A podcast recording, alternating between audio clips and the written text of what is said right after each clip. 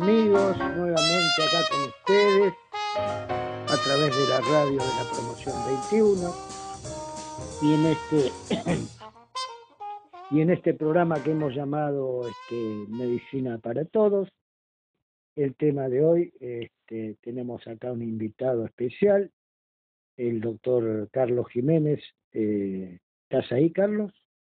Acá estoy. ¿Cómo andas, Chiche? Muy bien, muy bien. Este, a, ver, a, ver, si nos desasnás un poquito con el tema que tenemos hoy, ¿eh? que bueno. le vamos a brindar a los oyentes. Eh, acordate que tenemos oyentes en España para que hables en español. Tenemos Ah. oyentes acá en la Argentina. Tenemos oyentes en, en este en Canadá, en Estados Unidos. Ah, bueno.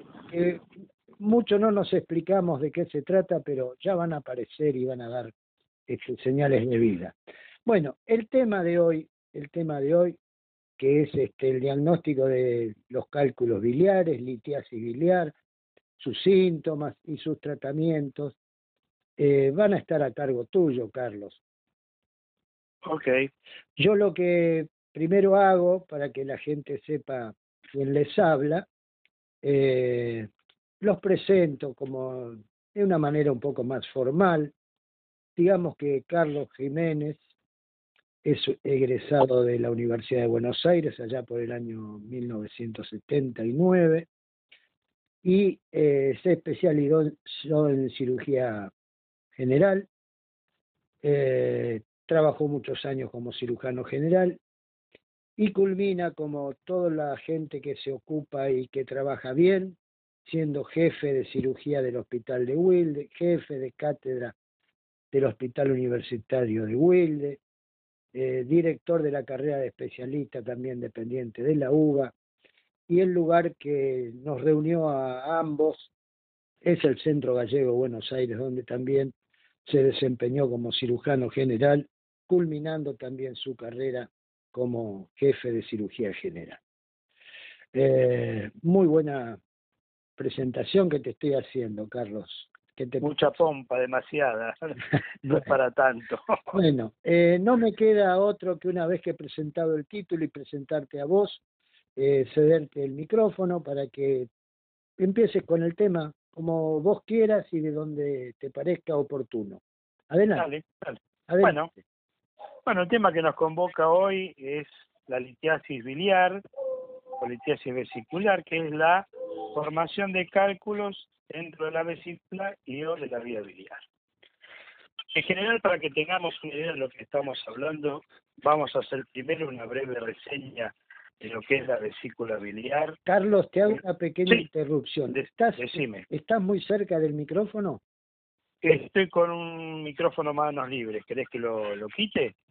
Sí, ha- hace mucha como como Interferencia. sí, sí, algo algo pasa con la comunicación. Fíjate, Bueno, ahí- fíjate a ver si mejora. Vemos si podemos mejorarlo un poquito. Ahí anda bien, ¿eh? Ahí está bien. ¿Ahora? Tienes muy cerca. Sí, ahora cómo estamos. Ahí estamos bien. Fenómeno. Bueno, decía que primero vamos a hacer una breve descripción anatómica de lo que es la vesícula, para poder entender después qué son los cálculos de la vesícula Dale. y qué función tiene. La vesícula es un órgano con forma de perita de unos 8 o 10 centímetros de largo que se ubica por debajo del hígado y cuya función es la de almacenar la bilis que produce el hígado para después, en el momento de la digestión, eliminarla y a través de una serie de conductos hacerla llegar hasta el intestino para el proceso digestivo fundamentalmente de las grasas. Esto es, el hígado fabrica la bilis, la bilis se drena por, de cada célula por un poro biliar que se van uniendo entre sí cada una de cada célula hasta formar conductos. Y básicamente, si dividimos al hígado en derecho e izquierdo, tenemos un conducto que drena la bilis del lado derecho, uno del izquierdo, ambos conductos se llaman hepáticos. Hepático derecho y hepático izquierdo. Cuando salen del hígado estos conductos, este sistema de cañería se juntan y forman un conducto hepático común, en el cual se drena también la vesícula a través de su conducto cístico. esta unión del conducto hepático común con el conducto cístico forma el conducto colédomo que desemboca en el intestino delgado, una porción que se llama duodeno, en el esfínter de odio papila, conjuntamente con la desembocadura de la secreción pancreática en el mismo esfínter.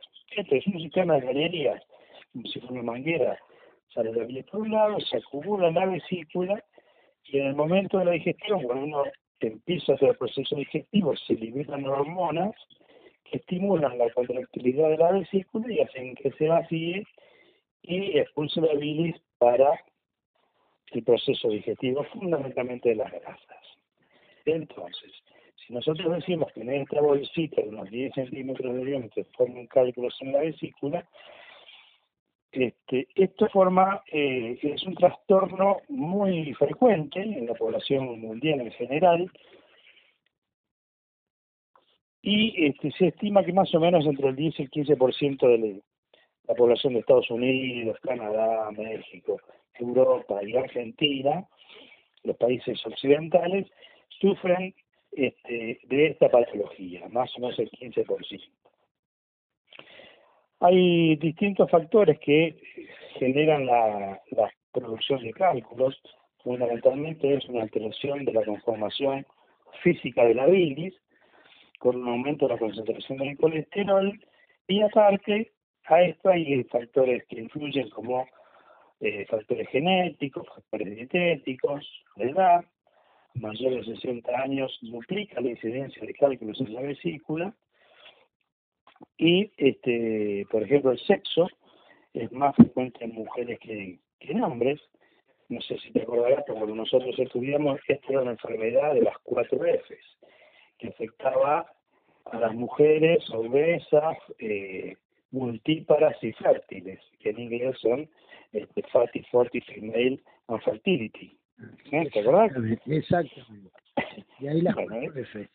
De ahí las cuatro F. Y bueno, después, con el devenir de los años, también este, después de los 60 años, se acerca un poco la estadística del hombre. ¿Sí? Ah. Que hago una, una pequeña aclaración, porque eh, en esto de, de ser muy explícito, ahí hablaste de hígado derecho e izquierdo. Sí. Y, y aclarame esto porque la gente se va a confundir ahí. Está bien, el hígado es un órgano único, único e impar. Pero este, y está, del lado, y está del lado derecho. Se ubica en el lado derecho por debajo de la tetilla, digamos, ¿eh? lo que nosotros anatómicamente llamamos hipocondrio derecho, ¿eh? está en la parte superior, derecha y externa del abdomen. Perfecto. Pero a los fines quirúrgicos lo dividimos en lóbulos y básicamente en el hígado derecho y el hígado izquierdo. Bien. ¿Qué tiene que ver relación con la circulación y demás? Quedaba, quedaba medio oscuro esa parte. Está bien, sí, sí, sí es cierto. Bueno, este, entonces, como decíamos, la incidencia puede variar en las distintas regiones geográficas. Te dijimos que en Estados Unidos, este, eh, Canadá, España, la frecuencia ronda más o menos el 15% de la población. ¿sí? Después hay regiones donde, por ejemplo, en el África, la incidencia es del 3%. Mucha diferencia, ¿no? Mucha diferencia tendería a pensar que por eso son cuestiones étnicas o genéticas, pero en realidad esto tiene que ver básicamente con la alimentación. ¿sí? Este, bueno, como decíamos, el aumento de la frecuencia tiene este, que ver con la, satura, la mayor saturación del colesterol de la bilis y esto este, genera la posibilidad que se produzcan estos depósitos de, de colesterol y calcio y que vayan formando por la posición las distintas este, capitas de los y se forman los cálculos. Bien. ¿Mm? Este, otros factores que, tienen que ver o que influyen en la aparición de la, de litiasis vesicular es la obesidad mórbida. Los obesos mórbidos tienen dos a tres veces más posibilidad de tener cálculos que el resto de la población. También las, dietas bruscas, este, las dietas que generan descenso brusco de peso, por alteración de lo que se llama el circuito enterohepático, generan también la producción de cálculos. ¿Y qué es esto del circuito enteropático? El hígado y la vesícula eh, eliminan colesterol que pasa al intestino. En el intestino es absorbido el colesterol y vuelto por la circulación portal hacia el hígado para re, este, eliminarlo. Entonces, este, las dietas que disminuyen bruscamente el peso generan esta posibilidad. Y hay otras enfermedades como la cirrosis hepática, este, enfermedades hemolíticas, que generan este aumento de la bilirrubina dentro de la vesícula y favorecen la producción de los cálculos. Bien, bien. Te hago una pregunta. Decime. Para agilizar la cosa. Viene un paciente. Sí. Se presenta un paciente que vos no sabés que tiene una litiasis Perfecto. Y viene y te plantea, ¿qué te plantea? ¿Qué te cuenta el paciente para que vos tengas una orientación hacia que te haga pensar que este hombre o esta persona tiene una litiasis biliar? Bueno, para empezar, te quiero aclarar una cosa. De este 10-15% de la población que tiene litiasis vesicular, el 70-80% son asintomáticos no tienen síntomas y es probable que no tengan síntomas nunca. ¿Eh? ¿Qué porcentaje es ese? 70 a 80%. Ajá, no, no tienen síntomas, son asintomáticos. Este, y hoy en día con tanto estudio este, que se hace, tantas imágenes que se hacen por control nomás, aparecen. Pero la sintomatología común y básica del paciente paciente consulta habitualmente porque siente un intenso dolor en la boca del estómago, que nosotros llamamos epigastrio, que se corre hacia la derecha, inclusive hacia la espalda y a la región interescapular. Es un dolor de comienzo brusco, que nosotros llamamos cólico biliar, que a diferencia del cólico intestinal es un dolor que es persistente, no es que va y viene, sino es persistente, con la irradiación que te dije, que dura varias horas y después empieza a ceder espontáneamente. Habitualmente este es un dolor que aparece después de comer y sobre todo comidas grasosas. Cuanto más cuanto más grasosa es la comida, más secreción hormonal del tubo digestivo hay y mayor contracción de la vesícula. Entonces, si nosotros tenemos una bolsita que tiene 10 centímetros de largo por 1 o 2 de ancho y tiene en su interior varias piedritas, cuando se contrae la vesícula, esas piedritas se mueven y se clavan en la pared y generan este dolor. Básicamente ese es el, es el síntoma principal de la litiasis vesicular. Después ahora, hay otros... Ahora sigo, sigo, Juan el preguntón. Sí. Si vos decís, el que no tiene síntomas no te consulta, pero ante eh, la primer consulta o ante el primer cólico, yo estimo que por lo general, como es un, un episodio que pasa, por ahí no te consultan. A ver, en general sí consultan porque el dolor es muy intenso. Es muy grande, es muy Entonces, exactamente. Quien lo ha sufrido este, sabe que a veces dura horas y horas y la gente dice, no quiero volver a tener esto. Entonces, generalmente consultan. Y así como la mayoría de los pacientes son asintomáticos, de los que tienen síntomas, un gran porcentaje va a tener complicaciones dentro de los primeros cinco años, más del 30% tienen repetición de cuadros y tienen complicaciones.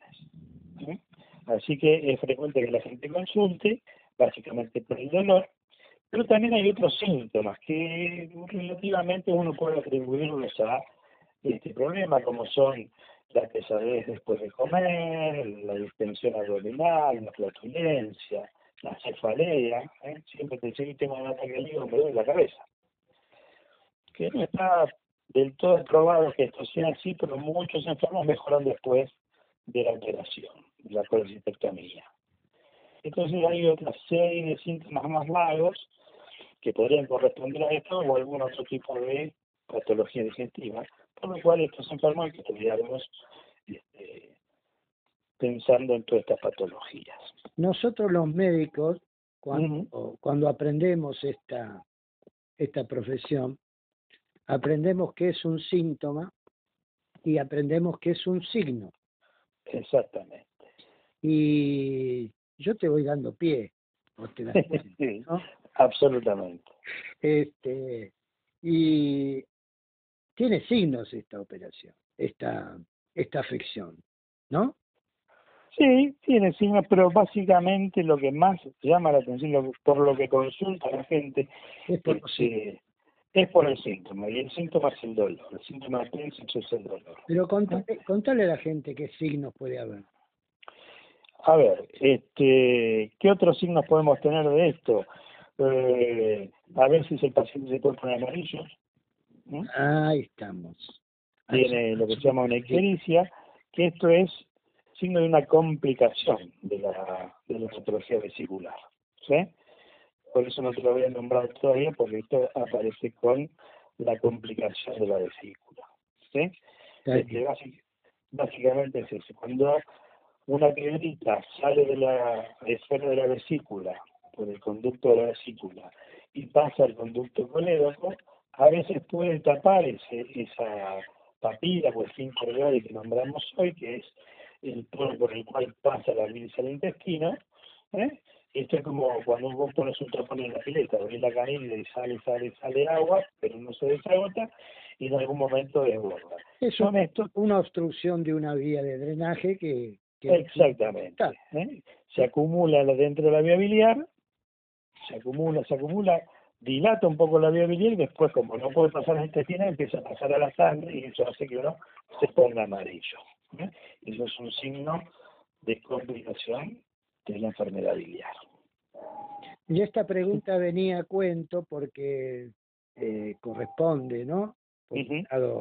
con el cuadro, con la complicación del cuadro de litiasis, pero también nos abre la puerta justamente a la confusión, en donde tenemos que echar arte o manos al arte de este, el diagnóstico diferenciado, ¿no? Y hacer la... Absolutamente, absolutamente. A ver, esto no es... Sí, perdóname, decime. No, no, te lo dejo a vos. Ah, claro, te decía, esta, esta no es la única causa de ictericia. Sabemos que cuando uno tiene hepatitis se pone amarillo, y la hepatitis es una enfermedad inflamatoria del hígado.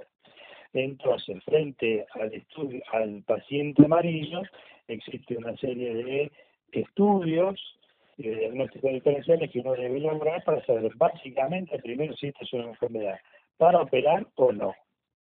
Y cambia absolutamente. Absolutamente. El, diagnóstico cambia la terapéutica. Totalmente. Las hepatitis no se operan y las obstrucciones biliares se deben operar. Entonces es muy importante. ¿Cómo hacemos nosotros? Básicamente el estudio de esta patología hoy en día consta en principio el, el buen estándar es la ecografía. La ecografía nos permite ver la vesícula biliar, ver si tiene cálculos o no, ver las características de los cálculos, tamaño, número, este, las características de la pared de la vesícula, si hay inflamación, si no hay inflamación de la pared, si hay aire dentro de la vesícula, si hay aire dentro de la vía biliar, que son todos signos de complicaciones diferentes. ¿Eh? Ver el tamaño de la vía biliar, si está dilatada o no. La dilatación de la vía biliar nos habla de obstrucción. Perfecto. Y después estudios de laboratorio, que básicamente es la medición de la bilirrubina. La bilirrubina se mide lo que se llama bilirrubina total y después lo que se llama la bilirrubina indirecta, que es hepática, o la bilirrubina directa, que ya está transformada cuando se pasa en la vesícula. ¿sí? Si un paciente tiene aumento de la bilirrubina indirecta y tiene este, las enzimas hepáticas muy aumentadas y demás, y la vesícula no tiene cálculos y la vía biliar no está dilatada, uno infiere que esto no es una patología obstructiva, sino inflamatoria. En cambio, el paciente que tiene la vía biliar dilatada, que está lleno de cálculos, a veces podemos ver los cálculos dentro de la vía biliar, tiene aumento de la bilirrubina a expensas de lo que llamamos la, bilirrubina conjugada, que estamos en presencia seguramente de una obstrucción. Que será litiásico o no, después determinaremos cuál es la causa de la obstrucción, Pero básicamente esto nos ayuda a dividir los enfermos que son quirúrgicos y los no quirúrgicos. Para nosotros es lo fundamental. Eh, ¿Mm? sos un cirujano, así que es, es Para mí son todas para operar. Te cuento, que con toda alevosía armé esta charla contigo.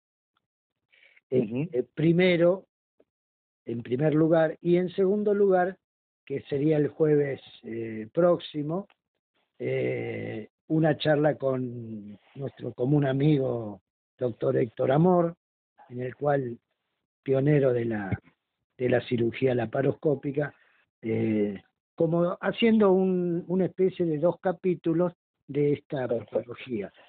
Así Creo que, que pionero en serio, ¿ah? Y sí, sí, sí, sí, no sé. Fue, uno de los, si no fue el primero, fue el segundo equipo, el segundo cirujano que realizó la cirugía laparoscópica en el país. Sí, señor, lo tengo presente ¿Eh? y lo tengo charlado con él, así que sí, sí. Bueno. es el quien nos enseñó a todos. Por eso sería un despropósito que yo hable un poco de lo que es el tratamiento quirúrgico estando esto no, en medio. Hay que hablar de los del tratamiento quirúrgico como la posibilidad posiblemente eh, por eso, me daría vergüenza decir algo más. No, no, tenés que hablarlo, tenés que hablarlo porque la cirugía puede ser una cirugía convencional, puede ser una cirugía este, laparoscópica, y a mí me gustaría que te explayes en ese sentido, porque es una autoridad también en esto.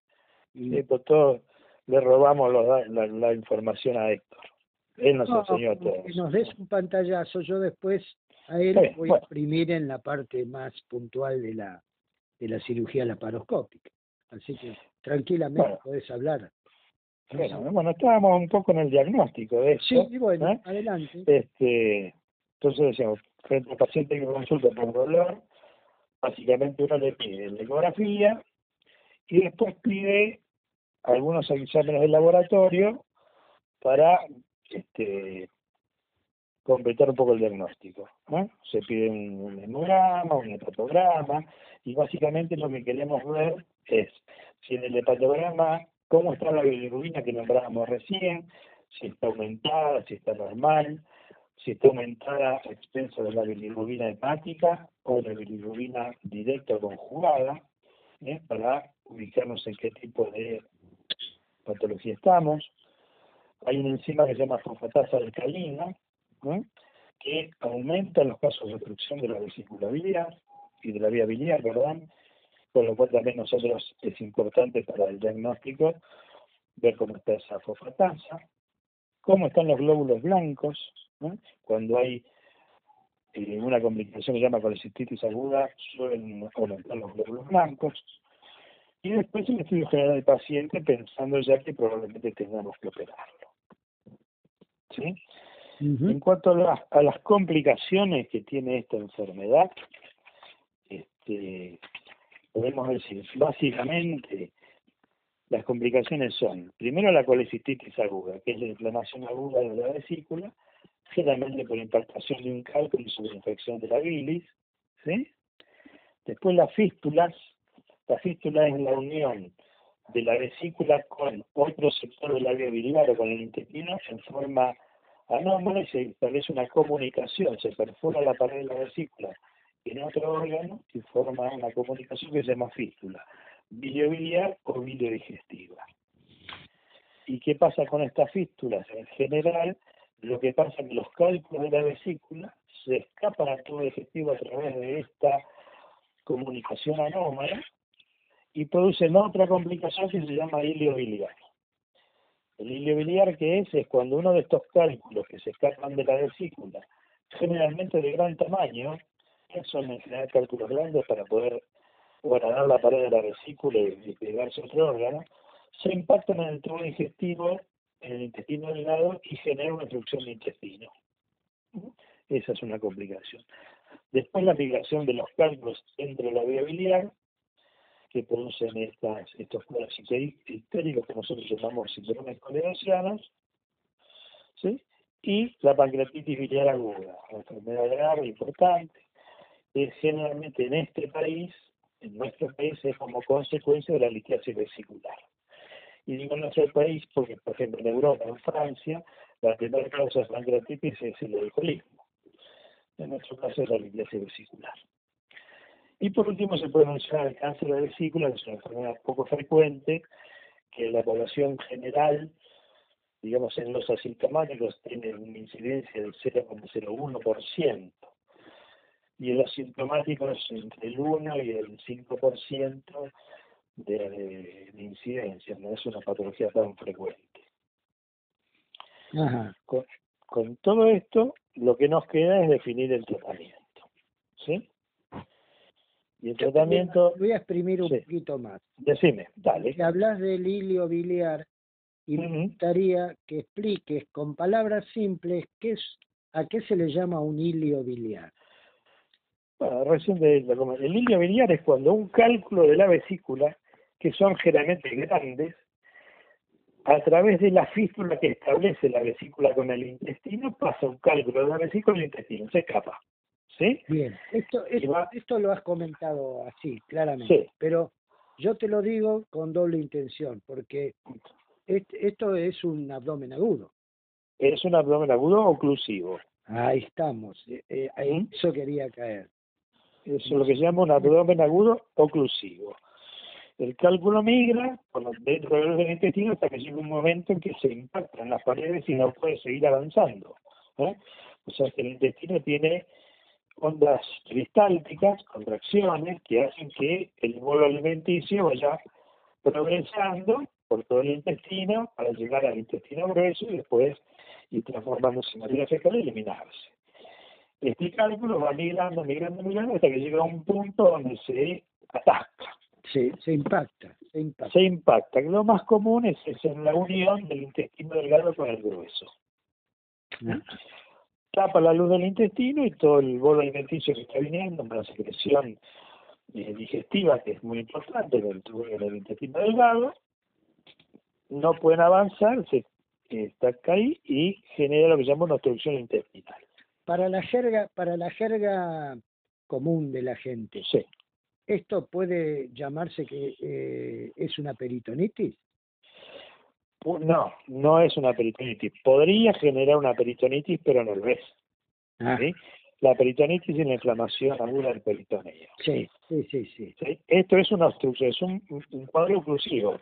En general, el enfermo consulta antes de llegar a, tener una complicación peritoneal por este cuadro. Es un paciente que viene distendido, este, en regular estado general, con náuseas, vómitos abundantes, ¿eh? que no paran. Y cuando uno los interroga, es gente joven, tienen muchos antecedentes de cólicos biliares, este, y si uno saca una placa, cuando ve la obstrucción, si tiene suerte, puede llegar a ver difícilmente el cálculo, pero lo que puede llegar a ver es aire dentro de la vía biliar que no debe existir nunca. ¿Sí? La vía biliar no tiene conexión con el intestino, entonces no tiene aire. Cuando aparece aire dentro de la vía biliar en una radiografía simple o en una ecografía, uno, asociado al cuadro de obstrucción, sospecha que tiene esta complicación que se llama biliar. Bien. Cuyo tratamiento es quirúrgico. Es quirúrgico. Sí, pero el tratamiento quirúrgico del ilio consiste solamente en eh, extraer el cálculo que está impactado dentro del intestino. No se toca la vía biliar. ¿sí? Eso se deja para un segundo, un segundo tiempo. Bien. Bueno, y para el resto de, de, los enfermos, por ejemplo, un paciente que viene, nos consulta por un dolor tipo cólico, nosotros le hacemos una ecografía y aparecen cálculos en la vesícula, le indicamos la cirugía. El tratamiento es quirúrgico, siempre. ¿Sí? Y en cuanto al tratamiento quirúrgico, tenemos distintos tipos. Hoy en día, el gol estándar también es la cirugía videolaparoscópica, de la cual hablaré por amor, ¿sí? Y si no, si por algún motivo, no que realmente son pocas las las veces que uno no puede realizar una cirugía laparoscópica, pero por algún motivo no se pudiera realizar, nos queda lo que era la cirugía convencional, ¿eh? Este, la que la gente dice la del tajo, que básicamente es la misma técnica pero a cielo abierto. ¿sí?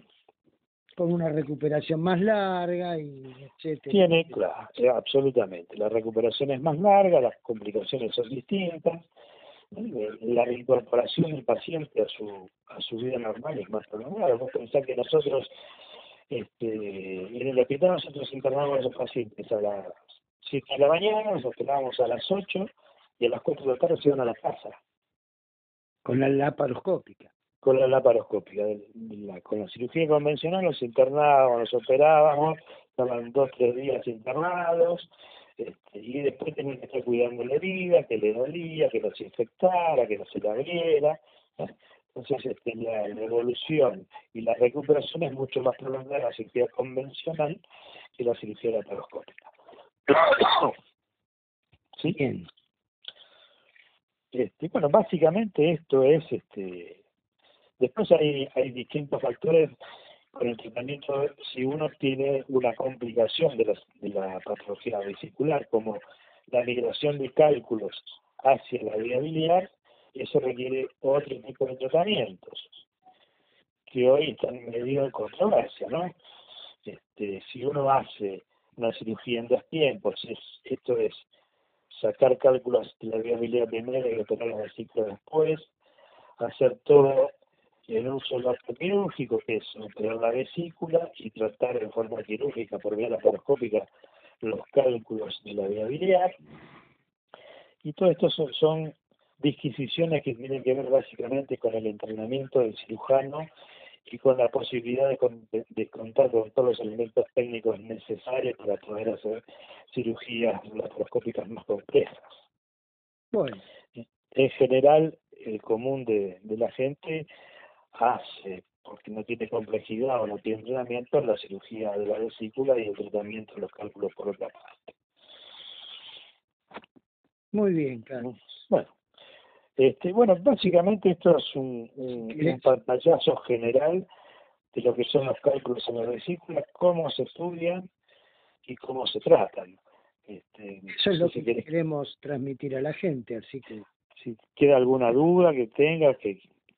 Tenemos, tenemos vía de, de oyentes, así que los estimulamos siempre para que las usen. ¿eh? Y, y si hay alguna pregunta, te la haré saber. Fenómeno. Si no, te invito a que hagas una despedida y después bueno, yo, yo. Fenómeno. Yo te quiero agradecer esta oportunidad, este, saludar a todos los oyentes, en particular a mi familia de España. Yo tengo a mi sobrino y su esposa allá y sus, sus chiquitines. Este, así que si me escucha le hago llegar un, un cariño enorme. Y bueno, a, a tu disposición, Chiche. Bueno, Carlos, a mí también me queda agradecerte tu amabilidad, tu generosidad, este, lo claro que has sido y yo tengo una moletilla para despedirme, que es misión cumplida. Sí, señor. Sí, señor.